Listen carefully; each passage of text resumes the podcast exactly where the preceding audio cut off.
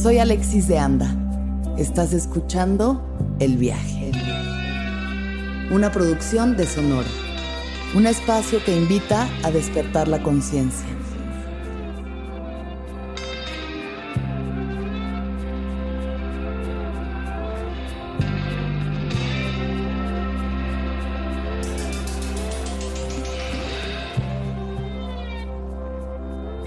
Señor Simón Espinosa, bienvenido sea usted a El Viaje. A México. Me siento que estoy en México. La comida tiene mejor sabor hoy.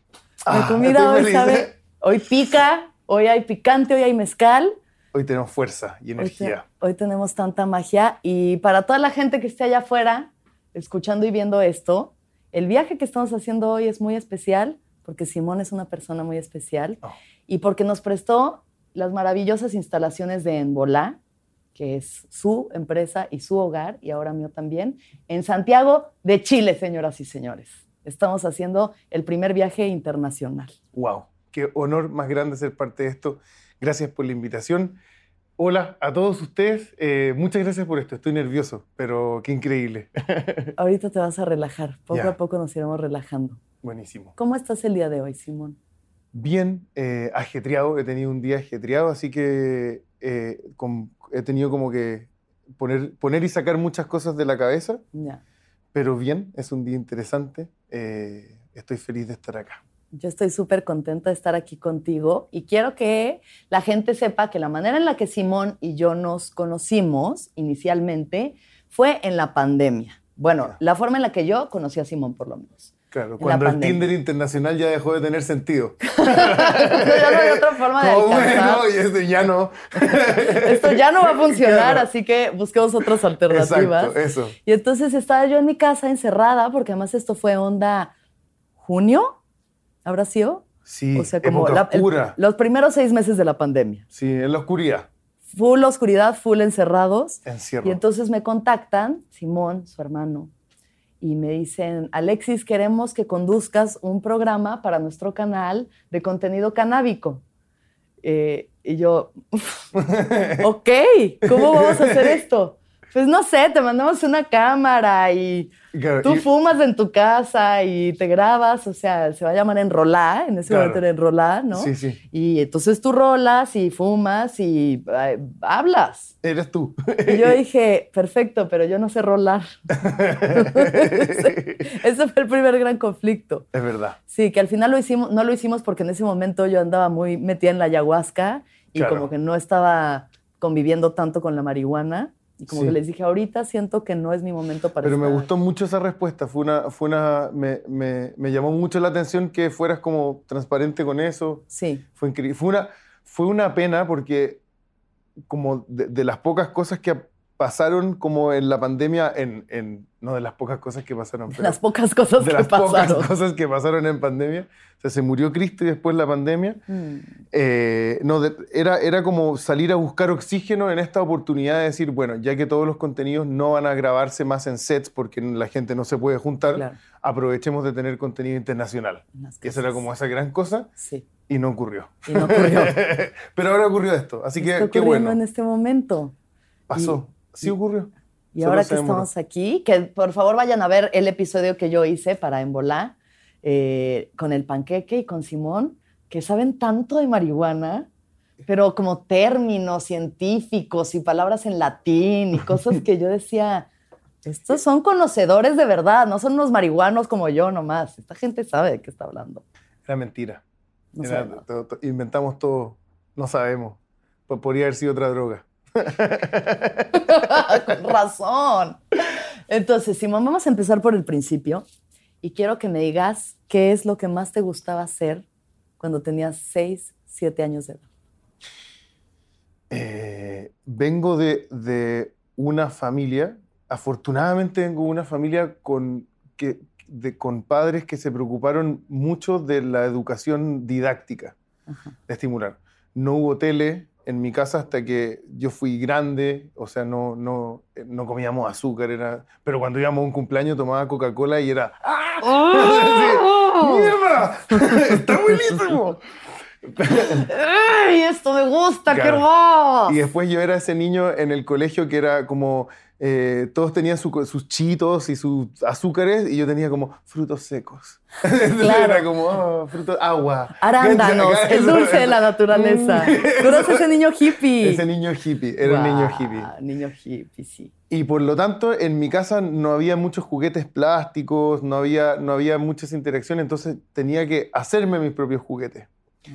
Y fabricaba y hacía como, hice, hice un Nintendo con una caja de cartón y unos controles que tenía que apretar y correr y mover la figurita. Ay. Ese era un grito desesperado para mi madre, para decirle, cómprame lo que tienen los otros niños. Qué hermosura. ¿Y qué juego tenías de Nintendo? Street Fighter. Porque ahí estaba toda mi violencia, todo, todo lo que mi mamá trataba de ocultar de mí estaba Ahí en está. Street Fighter. Y entonces movías a los muñequitos. Y yo los movía. Ay, no, me muero de la ternura. Sí, Increíble. pero, pero recuerdo con, con mucha calidez esos momentos, porque siempre estaba mi mamá al lado en su taller de patchwork. Ella hacía, es fotógrafa y también hace patchwork, entonces... Ok. o Que el estaba- patchwork es como coser de- eh, pedazos de tela, ¿no? Hacer como, Es como un mosaico textil. como mosaico textil. exacto. Exactamente. Ok, ok. Y ella en esa época estaba muy metida en eso y en su fotografía, que hasta el día de hoy es fotógrafa, entonces como tengo eh, esa sensación de mucha calidez, eh, como construyendo cositas y haciendo mis invenciones al lado de mi mamá, entonces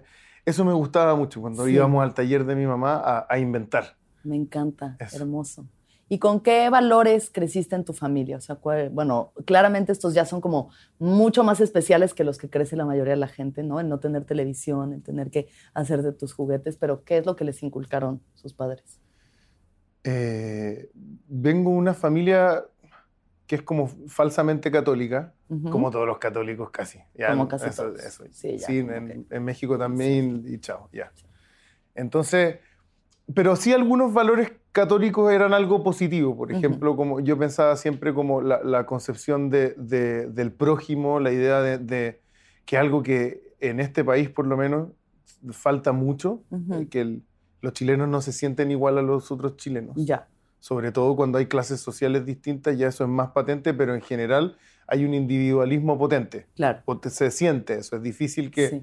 que alguien haga como acciones por otras personas y qué sé yo. ¿Y eso lo sientes en todo Chile o se especifica más como en Santiago, las ciudades grandes, como pasa en México? Como que siento que en las urbes se siente más el individualismo. Claro, Y luego ya en lugares más chiquitos, ahorita que yo fui a Chiloé, ¿no? que es una isla al sur de Chile, hay como una sensación... bueno, Chiloé es un ejemplo de cohesión social en nivel cultural chileno. O sea, es el único lugar donde existe la minga, que es este concepto en que el pueblo o la, la comunidad se, se moviliza para ayudar a que una persona se cambie de casa Ya, y se trabaja de manera comunitaria. Eso, Ay, hay poca cohesión social, siento yo, quedó demostrado en nuestros últimos acontecimientos políticos en Chile, que tuvimos una, una crisis política y social, estamos en una crisis política y social importante, y yo creo que esos son buenos elementos identificadores de esa falta de cohesión social, ya. pero Entonces tú creciste con esta idea de que sí hay que ayudar al prójimo, que sí hay que buscar un sentido de... sí que creo que es una mezcla de, de- de empatía, creo que soy una persona empática y con mucha culpa de, de clase, que es una cosa que siempre me ha, me ha atormentado un poco, es difícil. eh, Sentirte con más privilegio que otros. entender lo que significan tus privilegios en este mundo es, es cuando te das cuenta que no eres solamente como que, que tuviste educación privada y tus papás te pagaron la universidad, no es como lo que significa eso en, en perspectiva de, de- de nuestro, de nuestra sociedad Claro. eh, es como alarmante, siento yo. Eso me pasa, me da un poco de vértigo. Entonces Ya. trato de combatir eso sin negarme a mí mismo, que es algo también complejo, porque soy algo, supongo. Eres algo. Sí, ¿Sí? me voy a Sí eres. pellizcar. Sí eres. Soy México, güey. ¡Viva México! En Santiago. Sí. Pasé un, un- un día de muertos en México DF. ¿Y Una de las tal? mejores experiencias. Sí, ¿Sí? increíble. ¿A sí. dónde fuiste? Al Zócalo y recorrí. Estuve caminando con amigos mexicanos por Ciudad de México con, con gente disfrazada. Ya. Es, es Todos una locura. Calaveras. Todo Sí. el mundo con calaveras y flores de Es cempasúchil. precioso. Es Precioso, bellísimo. sí. Es muy bello. Regresemos a ti. Vamos. Entonces, tú creces con este, como con este contexto que es eso, es más curado, diría yo, ¿no? No es como no tienes todos los estímulos, no tienes azúcar, no tienes televisión. Y luego, ¿qué pasa conforme vas creciendo? ¿Hasta cuándo tuviste televisión? ¿Y qué fue lo primero que viste? La primera televisión debe haber llegado como cuando yo tenía como 8, 10 años, algo así. Y ahí fue un poco más normal la relación. Tampoco no, no había, cuando yo empecé a ver tele no había Cartoon Network, no había TV Cable, no, no había eso como que cuando Ya. yo descubrí que había un canal donde había caricaturas las 24 Sí. horas, eso es droga. Eso, es- eso fue increíble. Una de las primeras que uno prueba. Pero nada, era como un, no sé, veía el Chavo del 8 extremadamente. ¿Eso es verdad que ustedes los mexicanos no lo vieron? Sí, lo vimos, claro, todos lo vimos, pero siento no se que en el extranjero lo, lo quieren más que nosotros. Nosotros no sabemos todos los capítulos, como los Simpsons. Todos Como- los capítulos sí, del Chavo. Puedo, ocupar indistintamente el Chavo y los Simpsons en cualquier conversación. ¿Qué capítulo del Chavo del 8 ha marcado tu vida, Simón? Eh, parece de tamarindo, pero sabe a piña. Es de piña, pero sabe a no sé qué. ¿Te acuerdas con las aguas Las del aguas, Chavo? sí. Y cuando lo acusan de ratero. Ya, ahí viste cómo funciona el mundo, el Puta sistema madre, judicial. Sí, weón.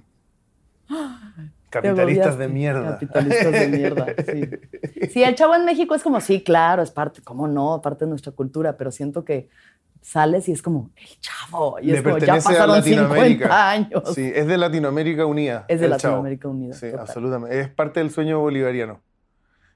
Con matices, perdón, a todas las personas, a todas las culturas que insulté con esa frase. ¿Cómo fue tu adolescencia, Simón?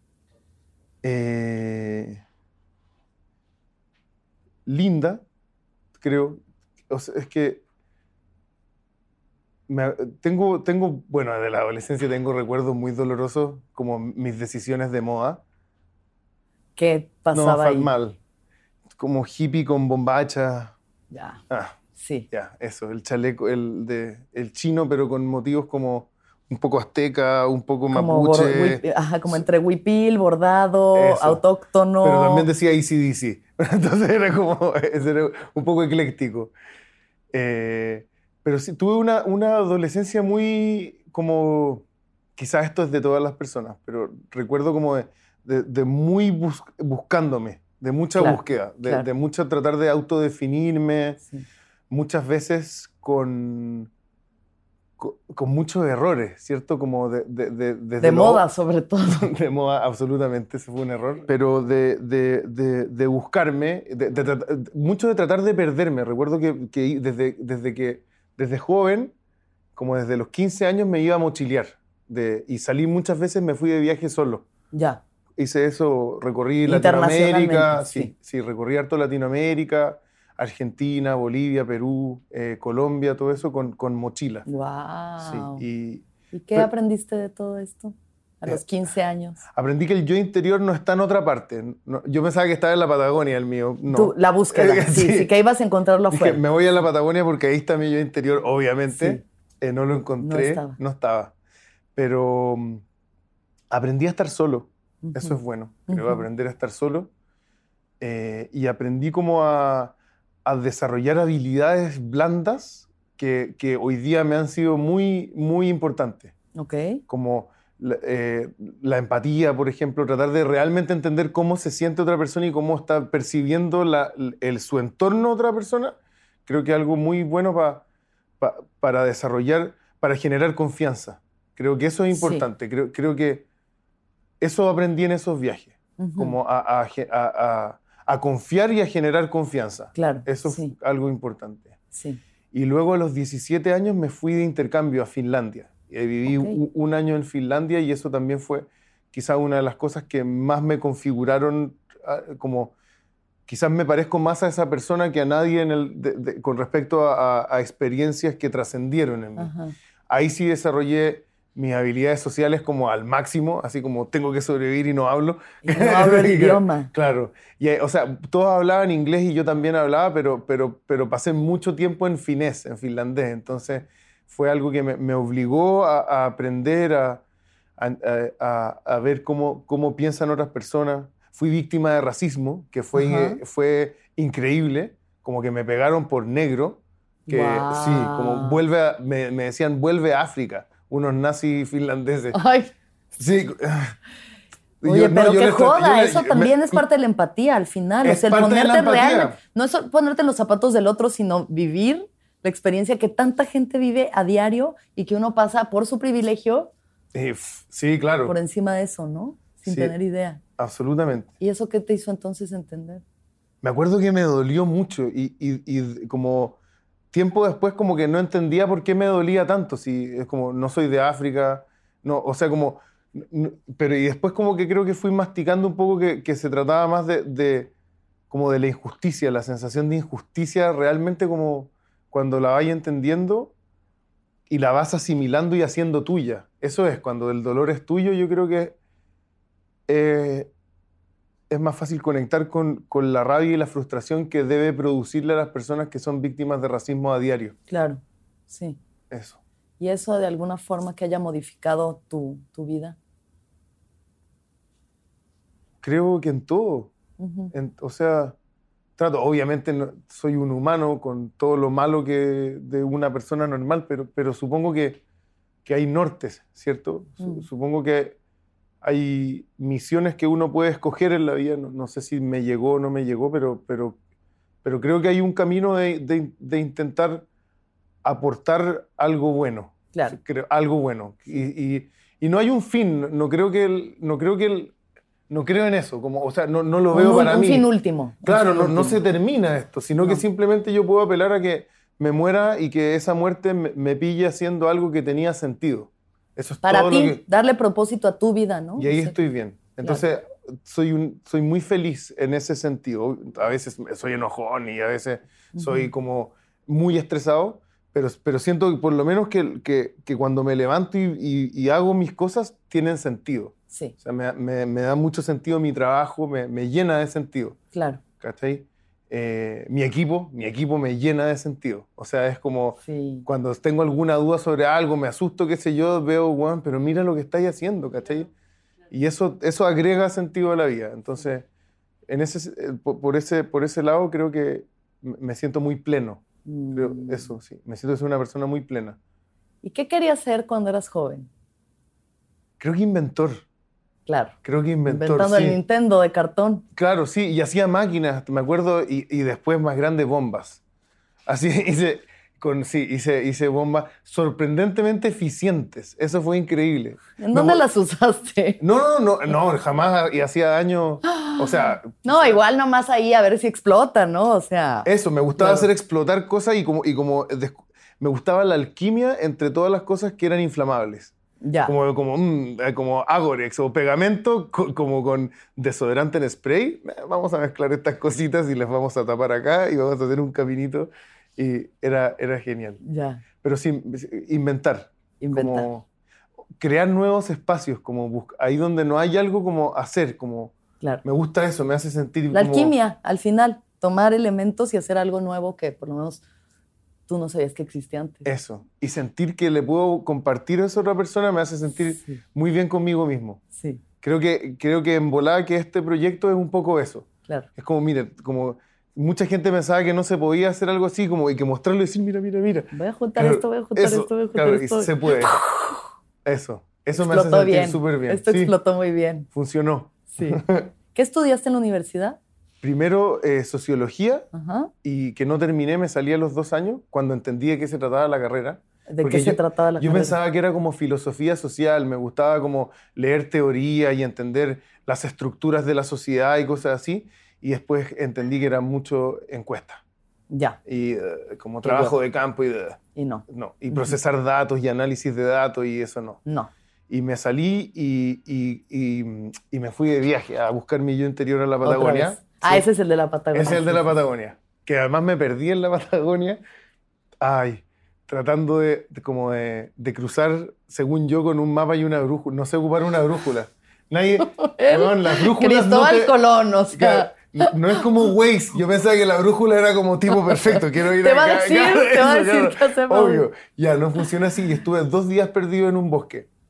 ¡Wow! Sí. Traté de cazar conejos. No cacé ni un conejo. ¿Cómo? ¿Con tus manos? No, no, no. no, no, no, le decía, tengo marihuana. No, con, se llaman eh, guaches, que son como, acá les decimos en el campo así, Ok. ah, como si yo fuera del campo. En, no, En el hay campo le- gente- hay aquí gente en el campo. Aquí Eh, pero es, es una, una, una, especie de piola metálica que, que, se cierra cuando pasa el conejo, entonces le agarra una pata. Ah, ya, ya, ya, ya, como una trampa, ¿no? Que, old school. Okay. Old school. la primera trampa. Hecha por ti. Hecha por mí. Yo había llevado mis trampas porque yo iba a cazar conejos. Ah, ya traías la intención desde antes, no fue yo porque sé, te perdiste en Voy el a sobrevivir, eso dije yo, como voy a sobrevivir. Obvio, ¿cachai? Esto está diseñado para mí. Y no, y me perdí y pasé mucho miedo. La primera noche me asusté y al otro día ya eh, volví por el camino, desandé el camino y, ya, y volví. Hay que irse para poder volver, dicen por ahí. Hay que perderse para encontrarse. Sí. Eso, ¿De quién es esa frase? No me acuerdo, la verdad. Sale la, ahí, ahí dice. Ah, gran humano. ¿Y, ¿Y, qué encontraste en la Patagonia? Eh, la naturaleza... Eh, ¿cómo, ¿Cuál es la palabra? Sublime, creo que es la palabra. Sublime. Como un impacto, un nivel que no conocía uh -huh. y, que, y, que, y, que, me gustó mucho sentirme como a merced del frío, en la nieve. Fui a los campos de hielo sur, conocí los campos de hielo sur y, Mm. y fue difícil y me cansé y, y me hice herida y, se me y pasé hambre. Y como que ese tipo de experiencias me parece como un poco límites. Claro. Eh, Expansivas. Son, sí, llevarse como al límite del cansancio, llevarse al cuánto peso puedo llevar en la mochila. Sí. Todas esas cosas creo que fueron, eh, que me esculpieron un poco. Claro. Sí. sí.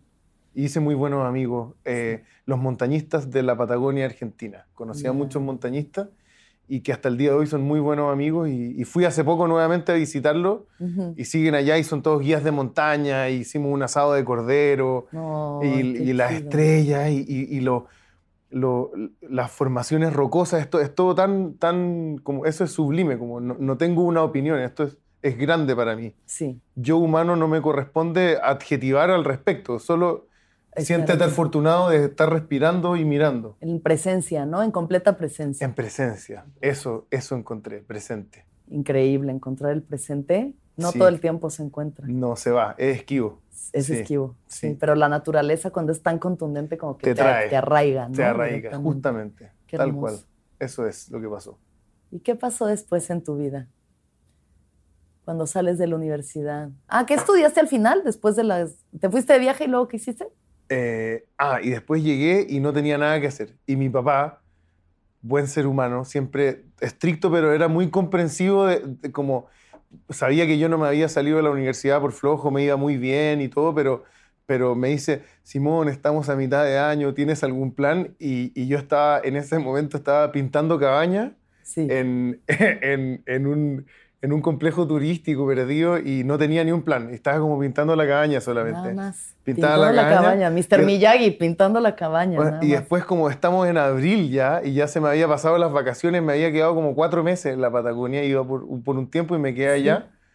Eh, y, y, le digo, papá, tienes razón, es momento de volver. Claro, papá, ¿qué, ¿qué hora Mierda. es? Claro, eso, eso, absolutamente como, ¡ah! ¿Eh? Ajá. Y volví y, y sin, espero, ¿sabéis que sí espero insultar a gente con este comentario? Ah, no. Pero dije, eh, necesito estudiar algo. Al... Me gustaba escribir. En esa uh -huh. época a, a, estaba escribiendo lo que luego se transformó en un libro. Uh -huh. Y me gustaba la poesía y la escritura. Entonces dije, ¿qué es lo, lo, más cercano a un escritor con trabajo? Y era periodismo. Ya. Más o menos. Eso claro, dije como. Escritor con trabajo. Claro, li literatura y, y, y, trabajo igual periodismo. Eso pensé yo en ese momento. Y parecía suficientemente fácil la carrera. Y, yo también sabía que no me gustaba la examinación universitaria. Dije, no, no, Uh -huh. uh, ¿cachai? Sí. Esto no me gusta, no me gusta que... Estar a prueba. Claro, y que se pare una persona adelante con esta situación tan rara que es como, ¿por qué tú me haces las preguntas si yo tengo que hacer las preguntas? Sí. Yo soy el que no sé, ¿por qué me estás preguntando tú? No sé, pues, weón. Que te como, Claro, ¿qué sí. pasó? Eh, y no me gustaba. Entonces dije, no, quiero algo que, que no me ocupe mucho tiempo quiero, y que me permita escribir. Y entonces estudié periodismo. Ujú. Eh, y escribí, y empecé a escribir y trabajé, hice muchas eh, ayudantías, decimos en Chile, que es con- cuando uno hace como de, de profesor, ayudante de profesor, ¿Ok? Eso. Ujú, ujú. de los ramos con literatura, tomé muchos selectivos de poesía, de literatura, de narrativa, y después me transformé en profesor yo. Hice, hice unos par de cursos de literatura y ¿Qué aprendiste de ser profesor? me echaron, me echaron de una universidad. No mucho. porque sí, porque me gustaba la poesía beatnik en esa época. Yo estaba muy mi reverencia, sí, sí, sí. no, sí, y sí, llegué sí. no borrachísimo, sino con resaca brutal a dar una clase y llega una estudiante como tipo Paris Hilton y como que se da vuelta y tenía un perrito acá.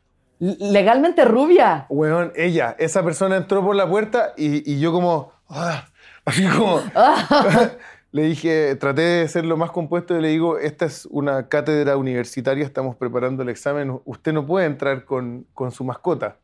Y me dice, pero profesor, no tengo nadie con quien dejarlo y qué sé yo. Y yo, ah, pelea, pelea, y, y le digo, bueno, pero si ese perro ladra una sola vez, tú te vas a parar y te vas a retirar de mi clase y va a estar todo bien. Sí. Y el perro tenía la cagá. El perro ladró, se saltaba, estaban todas las... ¡Ay, qué lindo! qué sé yo. Y yo empecé a perderlo y le grité.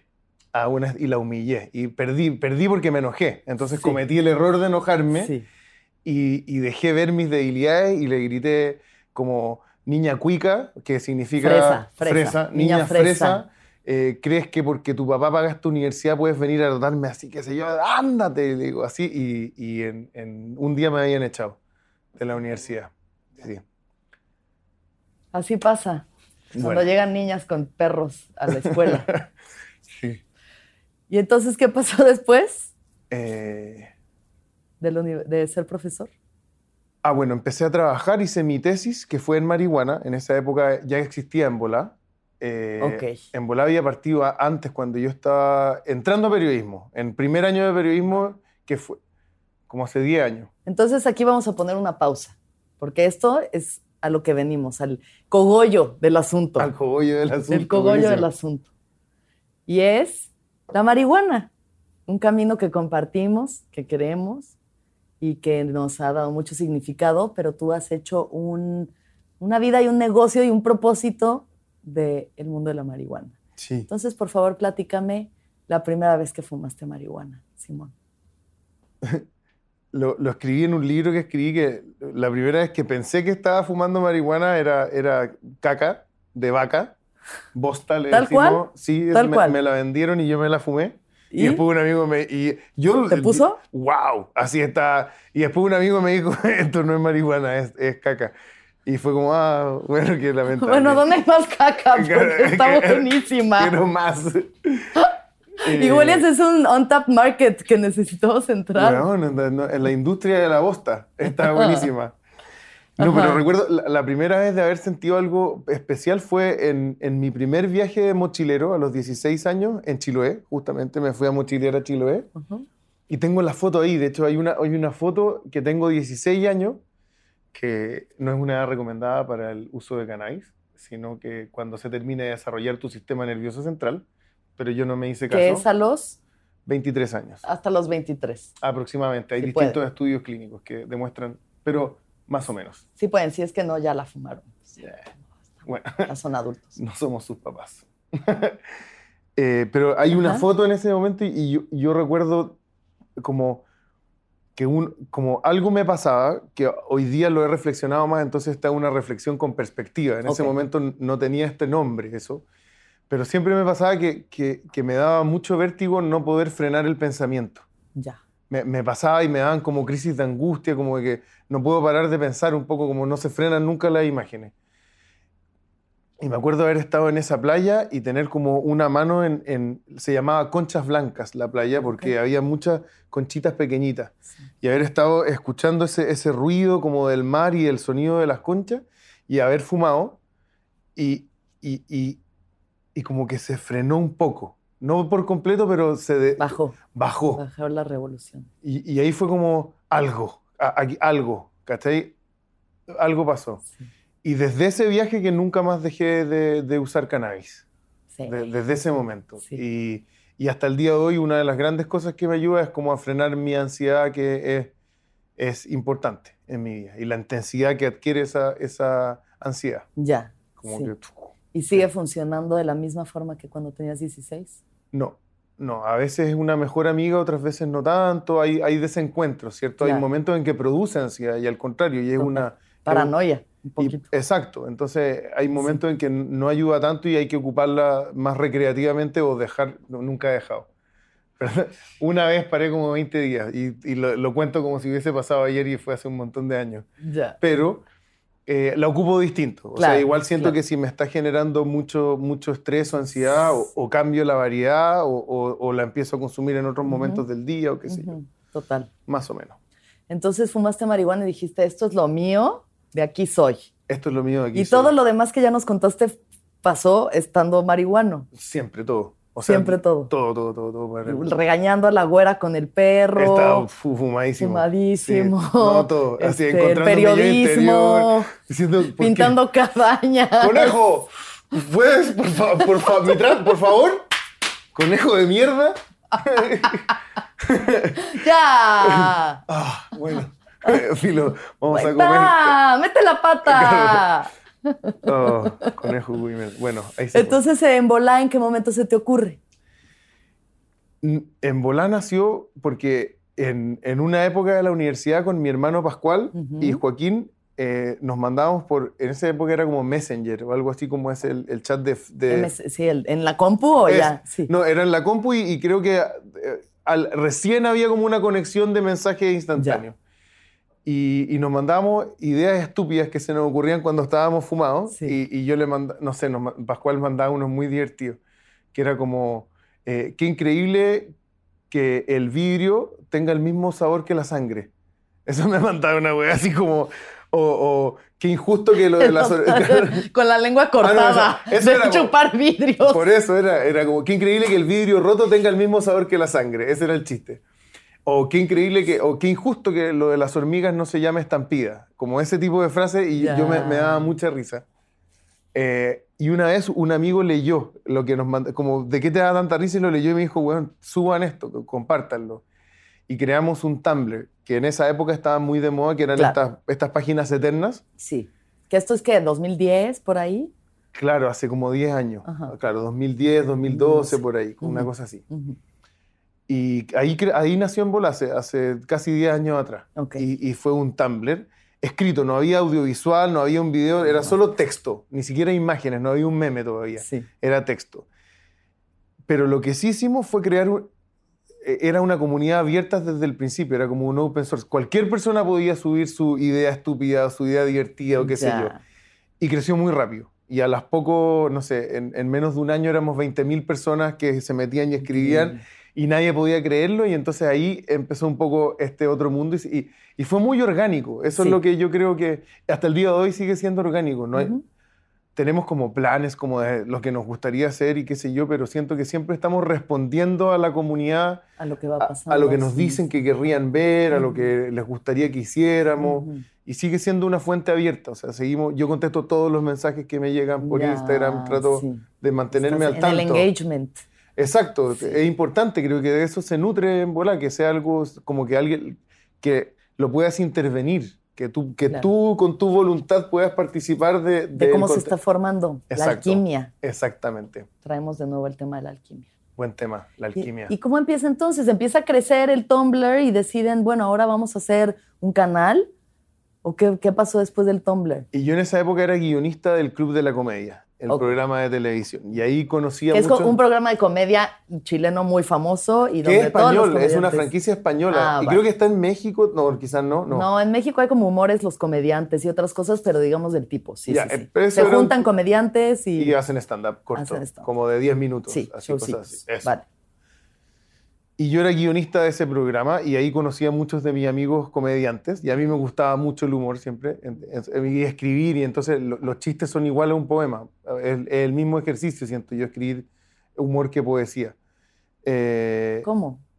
porque es ir a buscar detrás de la palabra, es como ir, ir, a, ir a entender eso que, que es como, no es solo decir lo que se dice, por eso, por eso la poesía se declama, tiene que ser declamada, si no muchas veces no se entiende lo que uno le dice musicalidad o, o- Ya, o esos sí, el elementos. ritmo, Entonces, claro, claro. me gustan, eh, me gustan como los espacios secretos que hay entre medio de las palabras, eso, Ujú. eso, como eso que causa, ¿qué, qué es lo que le dio risa a esa persona Ujú, realmente? ujú. Eh, y ahí empecé a conocer a, a- a estos amigos comediantes y apareció una marca de pipas que es, que es estos tipos, que hacían pipas de silicona. En esa época era algo mucho más simple, era solo Sí. una pipa que se llama Peacemaker. Peacemaker, patrocínanos eh, el viaje también. Eso, de todas maneras. ¿Y ¿De dónde le fumas? ¿Del culo le fumas a este animal? Sí, se fuma. ¿O de la boca? De la boca y el dedo va en el, va en el culo. O como te guste a ti, no hay. También se puede. Bueno, cada uno decide. ¿Qué Pero- recuerdos? ¿Cómo olvidarlo? Esto me recuerda algo que hice hace poco. Con un pato. Mira. No, jamás yo haría algo así con un animal eh, de estos. Solo Pero- animales ya grandes que caminan dos patas. A veces. no siempre, no siempre. Bueno, Entonces Peacemaker entra y dice, Ahí aquí están se- las pipas. nos dimos cuenta que ustedes tienen una comunidad que es muy grande y que, y que eh, creemos que les podrían gustar estas pipas. Se las pueden mostrar o comentar o algo y, y yo digo, bueno, pero si lo vamos a hacer, lo vamos a hacer a nuestra manera. Claro. Y en esa época estaba trabajando con dos amigos comediantes y dijimos, hagamos una reseña, yo explico el producto y ustedes no me dejan explicar el producto. De eso se trata el Buenísimo. programa. Y salió muy bien y a la gente le encantó y era muy loco ver en, en, en videos en YouTube en Chile a gente fumando marihuana, era algo impensable claro, en esa época. Claro. ¿No les daba miedo eso, lo que pudiera Un pasar? poco, sí. Como en marcos legales y demás, ¿no? Sí, siempre nos dio un poco de miedo. Hasta el día de hoy un poco todavía porque como no sí, es no es legal, legal, en Chile, no es legal, sigue no sin puede. serlo, pero esto es como, sí, eh, ¿qué sería el, el, eh, ¿qué, qué dijiste hace rato? Cartoon Network Claro. de la marihuana.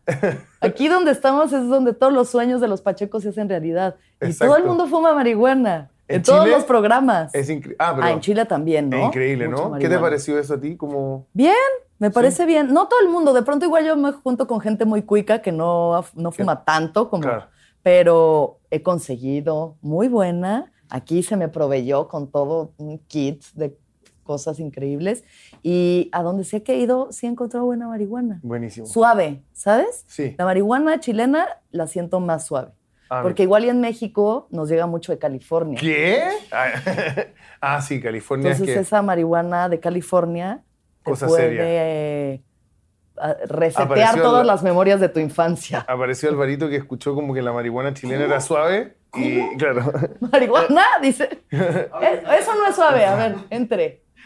Entre aquí rápido. él es nuestro director experto en Puede cultivo. ser que sea efectivamente más Pero suave. tienes que hablar en mi No. micrófono. Puede ser que efectivamente sea más suave. ¿Por qué?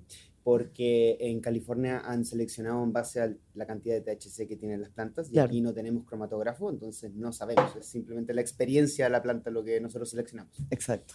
A mí me gusta más seleccionar por experiencia. Es mi opinión personal. Creo Eso. que es más eh, entretenido. Mu- muchas gracias. Gracias por, por esa participación. Esa fue nuestra sección proimperialista en Embolá. Vamos con la siguiente sección. Entonces, la siguiente sección es: hacen este video con las pipas, explota. Explota, explota. O- Guau, una vez- una vez más ¿Qué explota. pasó? Nos hicimos micro famosos de un día para otro. Y seguimos, y seguimos. Ah, bueno, y la pregunta que vino inmediatamente después, la gente decía, ¿dónde eh, compro la pipa? Ujú. Y yo que no soy una persona buena para los negocios, le iba a ofrecer a otras personas, les decía, mira, yo estoy promocionando esto, si tú quieres la importas y la vendes Sí. y ganas plata y yo gano pipas gratis y estamos todos ¿Qué- felices. ¿Qué mejor? Todos felices.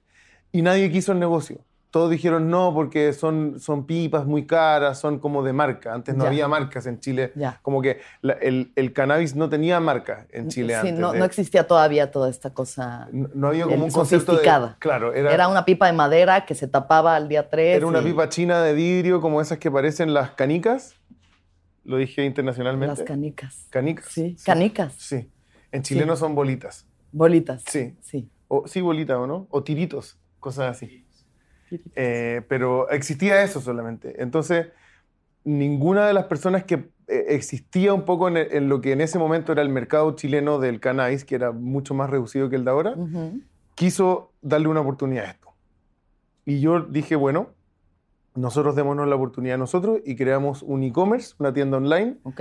Y empezamos a vender esas pipas que mostrábamos en Volá y eso es lo que seguimos haciendo hasta el día de hoy. Y ahí sigue ese negocio. Sigue la mata dando, decimos en México. Exacto, y ahí empezó a dar y se ha ido transformando en algo cada vez más complejo, como que le hemos ido añadiendo partes a este, a este mundo, pero básicamente la sinergia es eso, es como e- en Volá eh, nos permite mostrar marcas, productos y servicios a nuestra Claro. comunidad Sí, y algunas de esas nos dan plata al otro lado porque las vendemos. claro. Eso. Buenísimo. Y eso es lo que sostiene y alimenta todos los programas que tiene. Exacto. El Bueno, canal igual, y- Claro, los programas tienen sponsors en general, pero Ya. eso no alcanza a cubrir mucho más que los costos de producción en el mejor de los casos.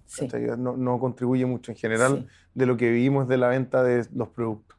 Ahora, los programas de Embolá, hay gran variedad de programas, ¿no? Sí. No son todos nada más gente ahí fumando marihuana y riéndose, jijiji. Sí somos eso, con mucho orgullo. También, no, no, es más. cuéntame, ¿cuál es el repertorio de programas que tiene Embolá? Hoy hoy día creo día. que tenemos 14 programas Ajá. al aire, que es un gran logro para nosotros Increíble. y una exigencia tremenda para el equipo de producción y audiovisual. Sí. Eh, y hay como una variedad bien amplia. Hay, hay un set de programas que, son, eh, que están dirigidos exclusivamente a productos de la Ujú. industria del cannabis, de, de consumo o de cultivo. Ujú. Y en cultivo son semillas, equipos de iluminación, extractores, humidificadores, y todo eso necesita vitrina, en Claro. el fondo, y nosotros les damos esa vitrina. Y luego están programas más editoriales, Sí. que tienen que ver como... Ahí tenemos un programa de música que es como, como nosotros nos gusta la música, que se llama Embola Covers, que es música improbable. Entonces ahí, no sé, es como tratamos que, que, no sé, Shakira cante eh, Iron Maiden. Shakira ya vino a Embolá. No, eso sería, sería lo mejor. Shakira, ven. Shakira, por favor. Ven a cantar Iron Maiden. Estaría buenísimo. Sí. Ese es el Sí, objetivo. como, como ajá, una persona que se dedica a un género, cante un género que sea muy distinto a lo que hace. Exactamente. Ah, buenísimo, me encanta. Tenemos un programa de viajes por el mundo que se llama Very Happy, la industria del cannabis, donde viajamos y vamos contando un poco quiénes son las personas que hacen esta industria global, cómo se hace, cómo se construye, Sí. dónde se materializan lo- los actos y lo- los gestos financieros Sí. incluso. Eh, tenemos que, que programas de sommeliers que prueban ciertas variedades de cannabis, Claro. programa, bueno, un- una variedad bien amplia de, Sí. de- de programas. Yo hice una cata, una cata de marihuana en seco. Yo no sabía, yo creí que venía nada más a fumar. Y es como que no prendes el porro, pero Hasta la media hora de programa. succionas, lo succionas y entonces ya puedes notar las notas, si hay pimienta, si hay palo santo, si hay lavanda. Yo no sabía qué estaba pasando, pero estaba buena la marihuana, Funcionó. 100%. Me encanta que tengan todo eso. ¿Han estado en problemas legales ustedes? Yo sí, Sí. sí, yo Ajá. sí, eh, pero antes de embolar. Todos fueron antes de embolar. Ok. Me, fui- me he ido detenido en muchos países de Latinoamérica por, Por- por porte y consumo. Claro, Claro, por claro. pequeñas cantidades, entonces Ya. nunca ha pasado a mayores, pero sí en Chile he estado detenido y han ido a mi casa a buscar plantas, ya No. ha habi- han habido problemas, sí. ¿Y qué es lo más que has estado en la cárcel?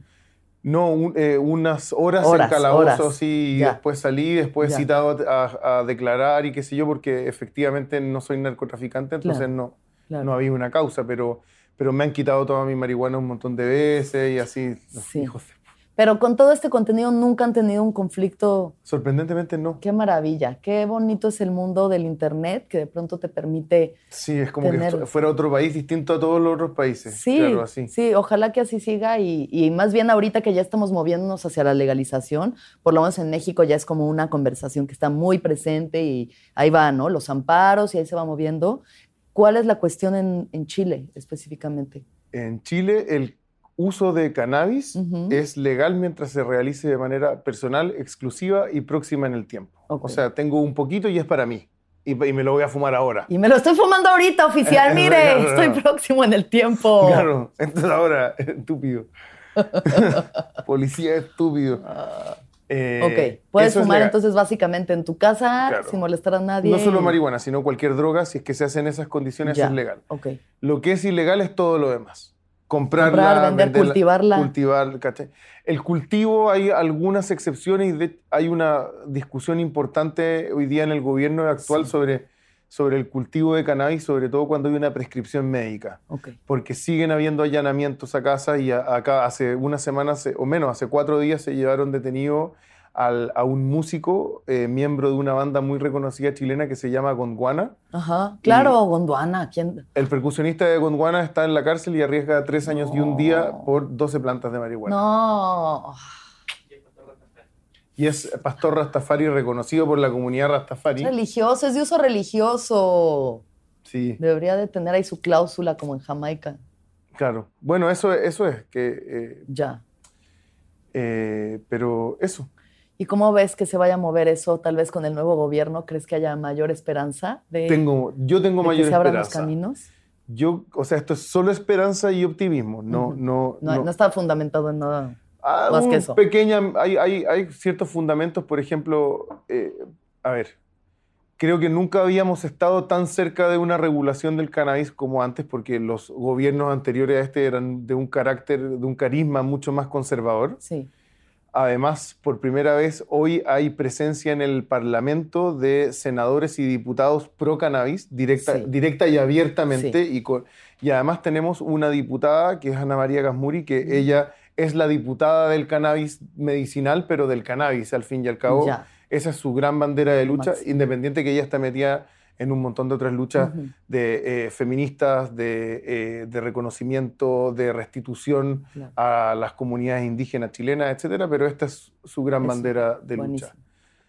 Y hay otra institucionalidad. Hay- Se empezaron a impartir cursos en las universidades, a- aparecemos más emprendedores como nosotros. Claro. Entonces empieza a haber una, una especie, una suerte de infraestructura que es capaz de ayudarle a la, a la gobernación a dibujar, a imaginar esto. Ese es Ya. también el problema. Sí. Yo creo que no es solo que los políticos sean malos y dicen que no, es que eh, hay que poder imaginarlo y la gente, en mi experiencia, las personas les tienen que, cuando tú tienes una idea muy loca, tienes que mostrar algo, no te van a creer. Exacto. Es difícil que Sí. con palabras solamente te sí, crean. Sí, no tenemos tanta fe. Necesitamos más hechos. Algo concreto, algo que sea. En, en Volá nos costó mucho despegar, o sea, el programa Cata en Volá, que tú, para Ujú. que un cliente nos pagara la plata que costaba hacer ese programa, tuvimos que, pasaron años. Ya. antes de que nos dijeron ya, sí creemos que va a funcionar bien un programa en que un famoso viene a fumar marihuana.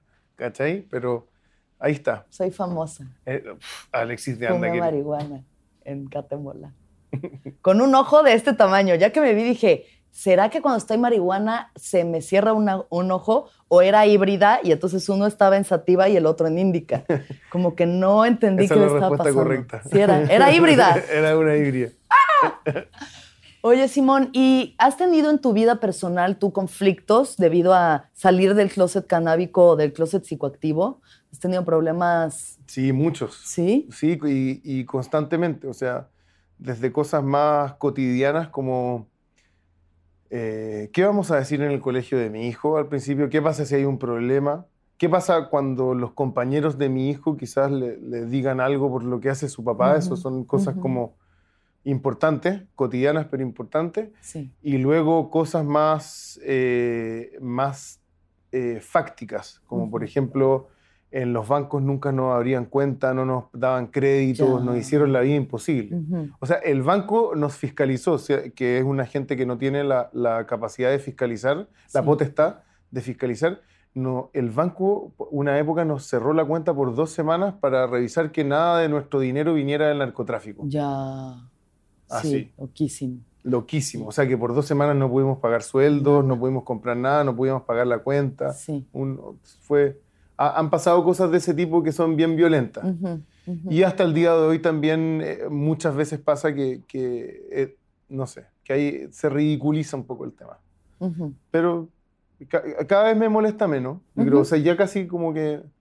Claro, pues también se empieza a normalizar a través de justo esto, o sea, de salir del closet canábico, de todos los que estamos ayudando a desestigmatizar a la, a la planta y sus usos. sí. Es como, claro, sí es cierto, el doctor fuma, el psicólogo, un pintor, un ingeniero, Sí. ¿sabes? O sea, y somos personas responsables y tenemos familia y tenemos hogares Sí. y pagamos impuestos y no estamos ahí viendo, ay, ¿cómo vas a corromper esta sociedad? Claro. Todo lo contrario, queremos No, construir un mundo mejor. Tengo un trabajo que hacer, por favor, déjame irme rápido a trabajar en mi, em- en mi empresa. po. Exactamente. Eso es. Tengo cosas que hacer. Tengo cosas que hacer. Así es. Sí, así que cada vez más, más blindado un poco eso, creo que también el trabajo que hemos hecho un poco habla por sí solo cuando hay que evaluar ciertos ciertos otros parámetros como la, la evaluación de riesgo en un banco, cosas Claro, así. Entonces, claro. eh, por Sí. ese lado se ha ido un poco para nosotros. Eso es otra cosa, es como, es, es, ahora volvimos a estar en una situación de privilegio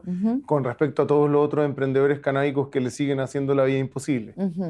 Y para eso estamos trabajando un poco en, en- en planes de, de soporte y de ayuda a otros emprendedores Ah, que buenísimo. ojalá en el futuro de mediano plazo se transformen en una incubadora Claro. para que si le podemos ahorrar los dolores que nosotros tuvimos a otras personas, ojalá podamos hacerlo. Qué, qué hermoso eso. Qué buen Sí, es que, es, es que duele, si es, no, Claro. o sea, te insultan, te tratan mal, o sea, no es, no es agradable, pues, pero tampoco hay que victimizarse, yo creo que es como pasó y pasó.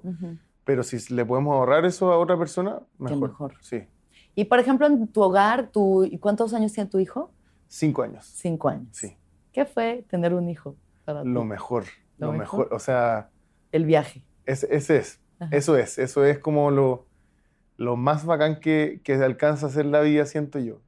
Evidentemente uno después se cansa y quiere, ah, te tiraría por la ventana, es como, Sí, ah, te tiraría. como, como eres tan egoísta, no puedes ver mis preocupaciones, Sí, sí, sí, sí. pero es bacán, te, te, te llena de sentido. Ajá. Eso es, Exacto. creo que es muy simple darse cuenta que es lo importante cuando uno tiene la perspectiva de una otra vida que en crecimiento, en desarrollo y, Mm. y también nos damos cuenta de los animales que somos y eso creo que es bueno, Ujú, darse ujú. cuenta, percibir tu propia eh, animalidad, tu, tu Sí. carácter mamífero, creo Sí. que es algo importante y, y- y es como es como abrazar un árbol para siempre. Siento que es como eso es Esa Poesía de abrazar un árbol para siempre. Y dentro de este marco de consumo canábico, ¿cómo han criado a su hijo? O sea, ¿está expuesto a él? Eh, ¿En qué momento piensan que puede fumar? ¿O cómo le hablan del tema? ¿O está completamente normalizado? Es, es tan normalizado con, con, con ciencia y con información. Trato de, Sí. O sea, vo- voy a tratar de a- aportar toda la información que tengo para que él pueda formar una opinión que considere esos elementos. Eh, como papá, evidentemente yo no le voy a dar permiso para que haga algo que atenta contra su salud, Claro. pero tampoco tengo la capacidad de, de normar, eso no existe. O sea, si alguien O quiere sea, fumar marihuana, va a si fumar. por ti fuera que lo fume a los 23, ya que su sistema neurológico límbico se acabó de formar, Eso yo le voy a decir que es la información que yo manejo. es la información. Esa es la información si que yo manejo y por lo tanto yo que conozco esa misma información, lo que tengo que hacer como un buen padre es hacer que se respete lo que entendemos que es bueno para tu salud. Claro. Y si él quiere consumir, bueno, si alguien quiere hacer algo, en va general lo va a hacer. Lo va a Eso es la norma de la Lo vida. va a hacer. Yo solo puedo esperar que, que cuando lo haga tenga esta información en el disco duro antes. Buenísimo.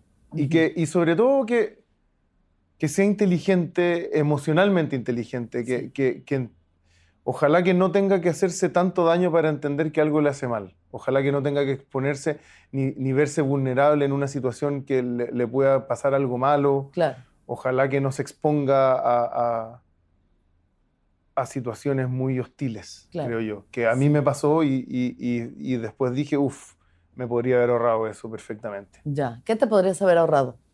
Do- ¿Alguna? bu- Bueno, con, con marihuana, eh, ex- algunos excesos, yo creo que también han, no sé, hay veces que lo he pasado mal, otras veces que no ha sido un aporte, Ujú. pero en general con las drogas, eh, Ujú. muy malos momentos. O sea, he tenido, no sé, como, así con cocaína, como experiencias de Ah, sí, hiperansiedad y como de sentirme mal y haber hecho cosas que es como, ¿quién era esa persona, Sí, weón? no, no, no. Ahí sí, miren, yo en el viaje no, no apoyamos. Que cada quien haga lo que quiera, pero Sí, pero la cocaína... esa es de no. las feas. Esa es de las malas. Esa es de las feas, Sí. feas. Por ejemplo, si pudiese ahorrarle a mi hijo ese dolor, con información se lo ahorraría. Y como hijo, experimentar sí de todas maneras, pero esta sustancia en particular, nada bueno. Nada ¿cachai? bueno, cero cosas buenas va a traer. Parece que sí un ratito, pero no, pero Pare- un par de horas vas a decir sí y luego vas a querer más por- para sentir más cosas buenas, pero ¿sabes qué? Al final del día, Sí. No. Y, y- y- y- y hay, hay- hay desgastes del, del- del tejido como emocional, yo creo que, Sí. que son importantes y que... sí, Pero bueno, también te enseñan. El dolor es un maestro indudable, claro. ¿cierto? Todo O es sea, experiencia y aprendizaje. Claro, ¿no? o- ojalá que sean buenos dolores o, lo- que sean dolores no tan graves los que Ujú. tenga. ¿Cuál es tu opinión sobre otros psicodélicos, como por ejemplo los hongos? Me encantan. Me encanta. Encuentro que sí.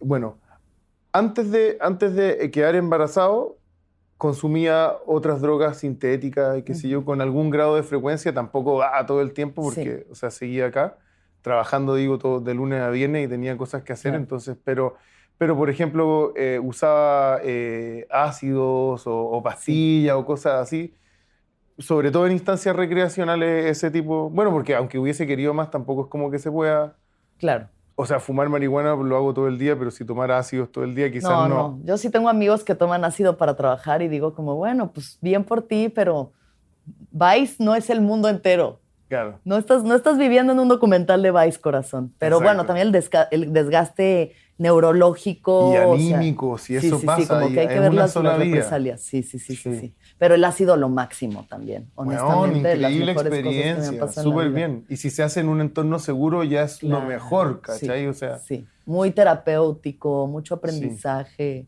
mucho de eso. Y los honguitos, pues súper nobles. Ah, bueno, pero eso, antes de quedar embarazado, usaba, usaba ocasionalmente sustancias.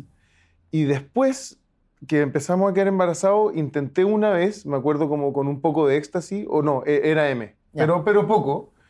Y me acuerdo haber tenido una, una reacción que fue como, ¿qué pasa si te llaman ahora y, y- y tu mujer o tu pareja en ese momento va camino a la clínica y, la, y la guagua y tú estás así como... ¡Ay! Y esa fue, es, me produjo un dolor también fuerte la idea solamente y Sí. dije, ah, sabia naturaleza te está diciendo algo, ¿cachai? Entonces ahí dejé de consumir por un periodo largo de tiempo todas las sustancias, sobre todo la- la- las drogas eh, químicas o sintéticas. claro. Eh, y ahora, cinco años post experiencia, o sea, post paternidad, eh, he vuelto un poco a tener experiencias psicodélicas, pero con, con los honguitos en dosis pequeñas y ya han sido súper positivas las experiencias, súper, súper como eh, cálidas. Creo que eso, la, la temperatura es para mí un- una, una brújula, un norte. Ya. Me muevo en base a la, a la calidez o frialdad de la experiencia. Creo que Claro. cuando no percibo esa temperatura, creo que algo, Qué buen parámetro, nunca lo había pensado. sí, me, Como- me sirve, me ha apoyado, como con las personas. Cuando se, ah, hay una temperatura, ¿cachai? Y la Claro. gente fría es como, ¿para Sí. qué me voy a meter ahí? Sí, total. Y eso también lo mismo, tratar de, de tener el corazón calentito. Eso le digo yo a mi hijo siempre, como trata de mantener tu corazón calentito. Ay, qué bonito. ¿Cachai? Cuídate, cuídate de los fríos. Sí, qué Eso. hermoso. ¿A ti que te mantiene el corazón calientito? Mi hijo, sí, así al máximo. Sí. Sí, eso es lo, eh, sí. Y, y mi trabajo y el amor, también la vida en pareja, también la encuentro muy reconfortante. Eh, y esas son mis cosas, creo que soy, soy papá, soy pareja, soy trabajo, mi familia, tengo una familia muy, muy rica, muy, Ujú. muy bendecida. Mm. Eh, y eso, eso me mantiene bien. Está ahí, entrete- o sea, me, me hace que las tormentas sean más fáciles de, de pasar. Porque está lleno de tormentas todo. Sí, vas a ir vida. habiendo. Y las va a seguir habiendo, eso es la vida. Qué bonito, Simón. Gracias. Te voy a hacer unas últimas preguntas. Vamos. Generalmente en el viaje hay como ¿Cuál es la raíz cuadrada? ¿Te imaginé? ¿Cuál es la raíz cuadrada de 376? No me acuerdo cómo se sacó una raíz No, yo cuadrada. tampoco me acuerdo. No, pero Me da vergüenza porque yo era buena para matemáticas. sí, tú dijiste en una entrevista que te hice yo Sí. que eras buena para la Ya se me había olvidado. Ay. Este, las preguntas para ti van a ser distintas porque estamos enfocándonos a la marihuana. Entonces, ¿cuándo fue la última vez que fumaste? Hace un ratito. Hace. Antes de la entrevista. Sí, Sí. sí. Como... ¿Nunca te ha causado problemas eh, fumar? Bueno, sí, seguro sí, pero fumar y trabajar, como para concentrarte en el trabajo. Un par de veces ha sido como, uy, porque quizás, quizás, claro, ¿por qué hice esto? Como eh, una vez tenía que dar una conferencia Ajá. y me relajé y fumé antes y después dije, "Ah, Sí, es que justo para hablar en público, yo para hacer stand-up no fumo porque me voy a otro Claro. lugar, a otro tiempo, a otro, ¿sabes? O sea, si es conversar, no tengo un problema, Sí. como que me, pero si es como acordarte de una pauta y qué sé yo, eso ya Sí. se puede hacer un poco más, sobre Sí. todo si es algo serio, Claro. o, o más que serio como importante. Por ejemplo, no sé, esa conferencia era una co- como de, de- de cannabis medicinal y como que la persona anterior había hablado como de niños con epilepsia refractaria Sí. y entré como... Epilepsia refractaria. Lo dijo mal. Ok. Otra pregunta eh, que te quería hacer. Esa fue la última vez que fumaste. ¿Cuándo fue la primera vez que fumaste? Que real- Porque me dijiste de esta vez de las conchitas, Claro. pero esa fue la primera. No caca de vaca, marihuana. Primera vez que fumaste marihuana. Marihuana fue a los 15 años. A los también, 15. A los ¿Dónde 15 años estabas? en, en una, en una, una fiesta, no era una fiesta como, era como, es que yo vivía, un- yo no vivía acá en Santiago, Santiago, vivía como en las afueras de Santiago y, y era todo más rural, entonces la fiesta, a- había un parlante con música, pero también había una fogata y un, Como una cosa un- más. claro, más, más, camp- de campestre. Más Ahora sí que campestre. del campo, si eres un hombre del campo, ¿viste? pues sí, Así, no sé cómo hacen en el Sí. campo de México. ¿Así? ¿Así? Pues sí. Perfecto. Eh, ¿Te acuerdas lo que sentiste? sí, como un como relajo extremo, que, que ya no era tan relajante el relajo, pero, pero sí eh, como una sensación corporal fuerte. Ok. Claro, quizás no la identifiqué, lo digo de nuevo, lo digo como desde Claro, aquí, pero, claro. pero en ese momento quizás no lo identifiqué de la misma manera, pero sí, sí me acuerdo que la primera vez fum- que fumé sentí. Sí, sí de todas maneras, de todas maneras. ¿Cuál ha sido tu mejor viaje? ¿Con cannabis? O uno de tus mejores. Seguro ha habido muchos, pero uno que te acuerdes así particularmente especial.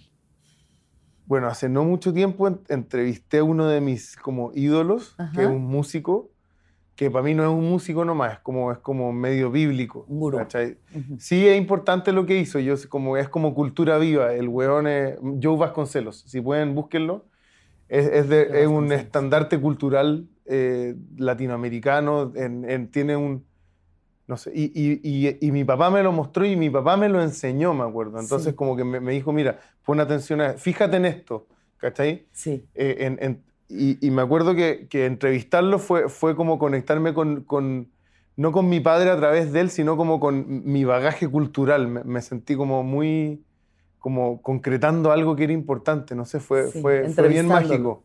Fue ¿Y bien fumaron mágico. juntos? Sí, fumé con mi ídolo. O sea, No, imagínate, ya, top, top. top. Sí, eso fue importante. Fue una de las mejores voladas. Yo estaba, yo estaba emocionado. Eso me va a llevar a otra pregunta que se me acaba de ocurrir. Si pudieras fumar con cualquier persona viva o muerta, ¿con quién sería? Ay, tengo que contestar Bob Marley porque me encantaría fumar con Bob Marley, o sea, conversar, ¿cachai? Claro, claro, claro. Bueno, ya que estamos en esa alegre nota, ¿cuál ha sido uno de tus peores viajes?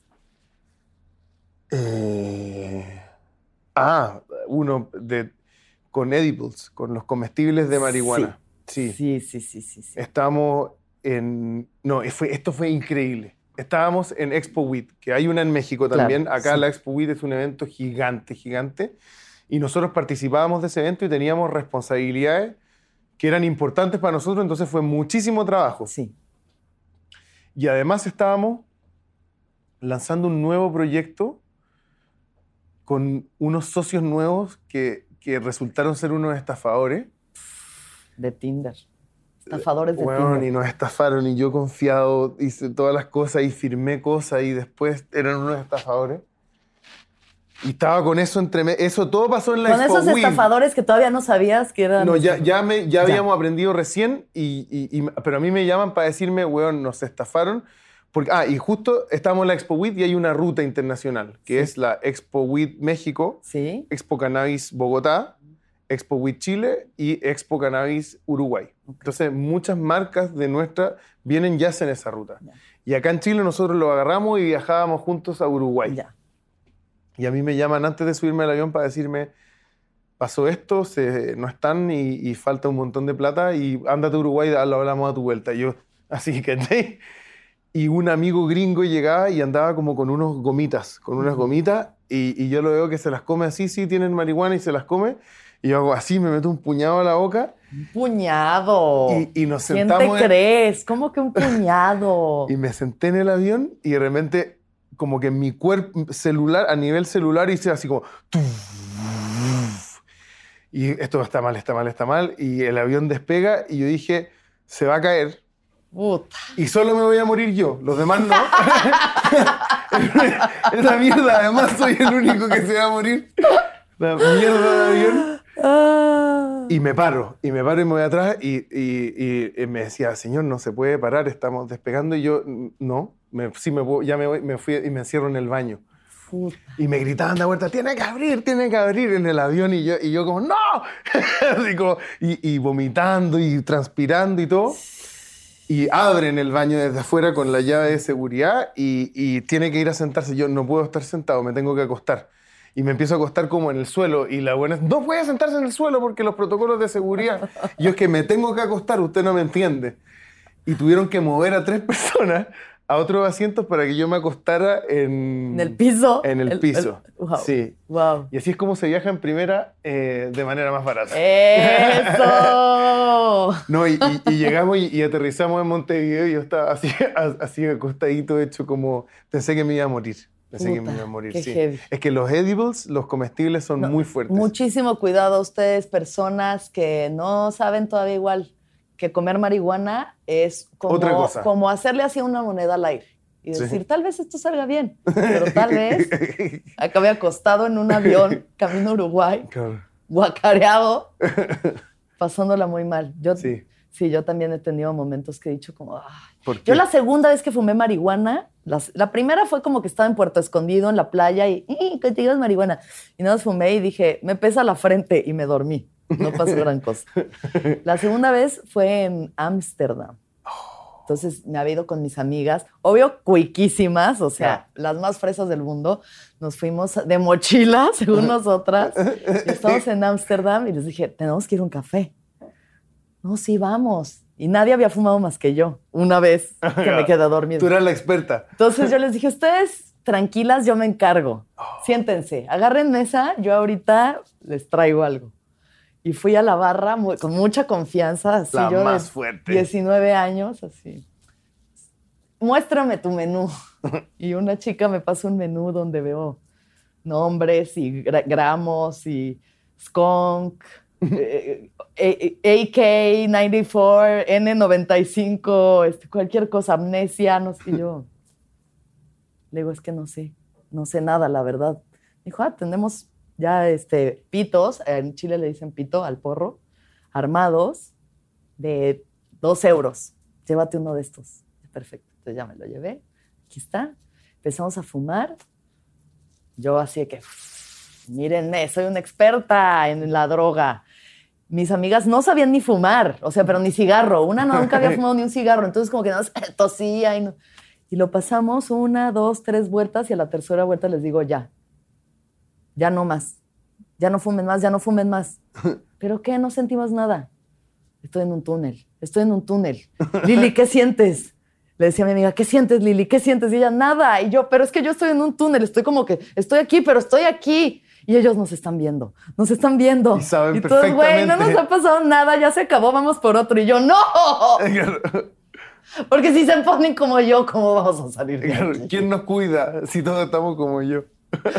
Me dijeron tranquila y ya me sacaron y me dieron un helado de McDonald's y todo Y estuvo listo. mejor. Eso sí, azúcar. Me asusté. Una droga saca la otra droga. Exacto, una droga otra droga. Pero bueno, entonces regresemos contigo y cuéntame cuál es tu música favorita para escuchar cuando fumas. Wow. Cambia. Sí, Cambia, obvio, obviamente, Pero cambia. alguna cosa que sea así. Sí, pero a- a- de mis gustos musicales, creo que puedo decir que sigo escuchando Bob Dylan. Como que todavía no, no lo supero. O Los sea, Bobs, Bob Marley, Bob Dylan.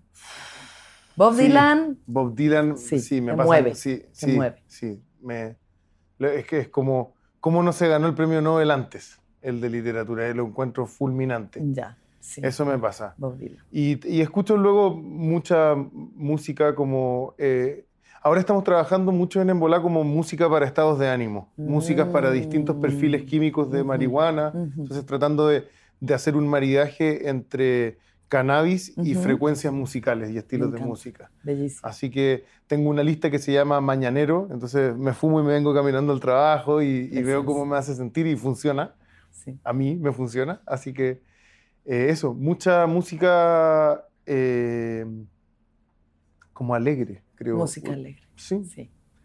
alegre. Siguiente pregunta es, ¿cuál es una película de tus favoritas para haber fumado? Ah. Eh, he visto, eh, no es una película, pero he visto Game of Thrones como seis veces. Volado, muy fumado. Eh, son como cinco meses de una persona. De vida. De Sí. vida. Sí, sí, sí. Total. Brutal. Brutal. Sí, Impresionante. no me Y, arrepiento. y- y te encanta. Me y cada vez, y encanta, la sexta encanta. vez que la viste, mejor que la, la primera. vería de nuevo. Sin problema alguno empezaría de nuevo a ver esa serie encantado. Me, me Ya. gustó mucho. Ya, bien, Eh, bien. Game of Thrones. Me gustan. eh, Ah, Muerte en un funeral. Esa película, si alguien quiere reírse, la sí. versión inglesa Ok. es preciosa también. Es tan- una comedia tan elegante. Ya. que me hace- no la he visto. La voy es a ver. buenísima, es muy divertida. Muerte en un funeral. Muerte en un funeral. sí. Las temáticas como de comedia y muerte siempre me dan mucha risa. Reírse de la solemnidad de la muerte encuentro que es genial. Sí, Sí. sí. Ok. Y ahora, eh, nosotros en México le decimos monchis. Acá me decían que le dicen bajón. El bajón. El bajón, que es Sí. este alimento que te acompaña, Y que te nutre el alma en momentos de necesidad. te nutre el alma. ¿Cuál es tu bajón favorito? Completo italiano. Eso es un hot dog ¿Un hot dog? chileno. Ajá. Que no es un hot dog. ¿Italiano Te al mismo tiempo? confundir y decirle hot dog. Es italiano porque tiene tomate, palta y mayonesa. Falta es aguacate. Palta es aguacate. Que literal, solo el tomate es italiano, de esas tres cosas que mencionaste. Sí, no, el aguacate la no es italiano, ni la mayonesa. No, no muy es por los colores de la bandera, porque es Ah, como rojo, rojo, eh, Ro- no, ¿cómo Verde, rojo y blanco. Eh, por ahí, claro. Depende. Entonces, un hot dog con pal- aguacate, tomate y mayonesa. Sí. Y después uno le pone ketchup y ya el concepto de la bandera italiana cagó, Ya, pero es ensangrentada. sí. La guerra. Exacto. La guerra. Una vez más. Ganó la guerra. Vamos con eso. ¿Cuál ha sido uno de los mayores aprendizajes que te ha dejado la marihuana? A respirar. Es mi tatuaje. Yo estoy, como que en algún momento pensé en tatuarme respira, pero la marihuana es mi tatuaje. Ya. Como, va, respira. Acuérdate de respirar. Sí, sí. Acuérdate de respirar. Eso. Y solo eso. Y es lo único que realmente hay que hacer. Y cuando no lo hagas vas a estar muerto, así que tranquilo. Claro. Incluso en algún lado había leído que esta cuestión de fumar o como, como ¿sabes? La, el impulso de querer fumar, ya sea marihuana, tabaco, lo que sea, es como esa necesidad de, De llenar los de pulmones. realmente Sí, inhalar. Sí, De realmente inhalar. sí, absolutamente. Como de alcanzar tu capacidad pulmonar de alguna manera. Que pareciera ser algo tan natávico, tan como tan, tan de la naturaleza. Porque lo es, obviamente, pero Claro. es tan simple que tiene sentido. Eso me pasa. Sí. Las cosas más fundamentales, como que trato de estar atento a eso. Ya. A lo, a lo chiquitito y simple. Respirar. La presencia. Eso, respira ahora eso. Tal cual. Simón, finalmente, y esta sí es la pregunta con la que cierra siempre el viaje, ¿qué piensas de la muerte? Qué buena pregunta, weón. Sí, yo había visto este programa. Yo escribí un libro al respecto. El, eh, mi primer libro se llama La Casa del Sordo, que es una obra de teatro en décimas, es decir, que rima, Sí. y se trata de un muerto que despierta en la muerte porque escucha que le van a rezar, le van a hablar al cementerio y él escucha cómo lo llaman. Ya. Entonces escucha este llamado, pero él ya está muerto. Que es algo que siempre me, me dio un poco de miedo, que es como el, el- el despertar en una situación que no era la que querías originalmente. La muerte me parece atractiva de alguna manera, es aterrorizante porque es desconocido y lo desconocido nos asusta. Pero también el lecho de muerte, la ceremonia, eh, el culto, me, me llama la atención. Eh, vi morir a mi padre, por ejemplo, me pasó eso, fue, que fue muy repentino y, y, y- y me, quedó, me quedé pensando mucho en eso, en, en- en cómo la, la sociedad moderna se va como higienizando y trata de dejar la muerte como de lado, como de Claro. extirparla Claro. de, de la vida en- una sociedad tan animista como la latinoamericana, que somos profundamente animistas y nos relacionamos con la muerte. Entonces, eh, creo, que, creo que hay que acercarla a la muerte, hay que, hay que relacionarse con la muerte, hay que entenderla y, y que tiene algo que enseñarnos siempre y que hay algo importante en la muerte. Hay una película que se llama Final de Partida, una película japonesa de- el protagonista es el, el chelista de una filarmónica, el violinista de una filarmónica, que queda sin trabajo en la primera escena, y luego el único que trabajo que consigue es de taxidermista, que prepara a las personas que mueren. Y en Japón, que es una sociedad de castas, Sí. el relacionarse con la muerte es de la casta más baja, entonces Ya. era algo muy mal visto. Y en ese programa tiene, hay un viaje precioso con respecto al- a la relación de, de- de las personas con la muerte y a lo importante que es tener esa conexión con la mortandad. Sí, sí. Así que creo que es un tesoro y un regalo de, de nuestra propia naturaleza. Mm, qué hermoso. Eso. Pues muchas gracias, Simón, por Gracias estar a en ti. el viaje. Ha sido un placer estar aquí contigo. Gracias por recibirme, recibirnos aquí en, en tu casa y por todo lo que están haciendo, por todos los que amamos esta planta sagrada que Sí. tanto nos ayuda y tanto nos enseña y que sigan creciendo y floreciendo estas plantitas. Muchas gracias, Alex. Y muchas gracias a la comunidad canábica mexicana. Qué honor más grande poder compartir Sí. con, con otra cultura.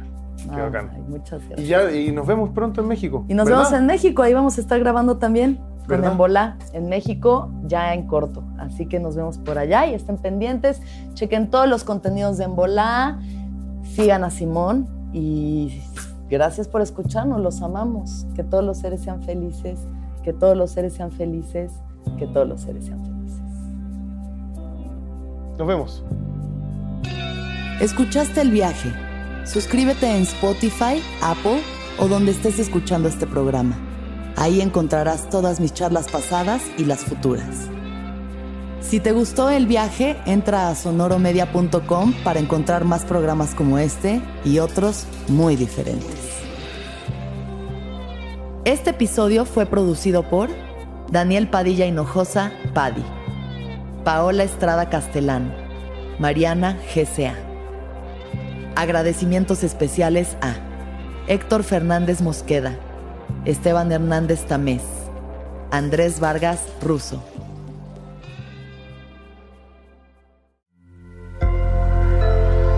Sonoro.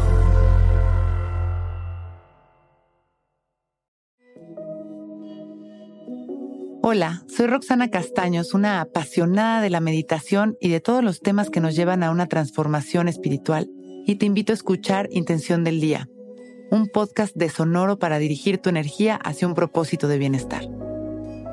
Encuentra un nuevo episodio todos los días en cualquier plataforma en donde escuches podcast. Intención del Día es una producción de Sonoro.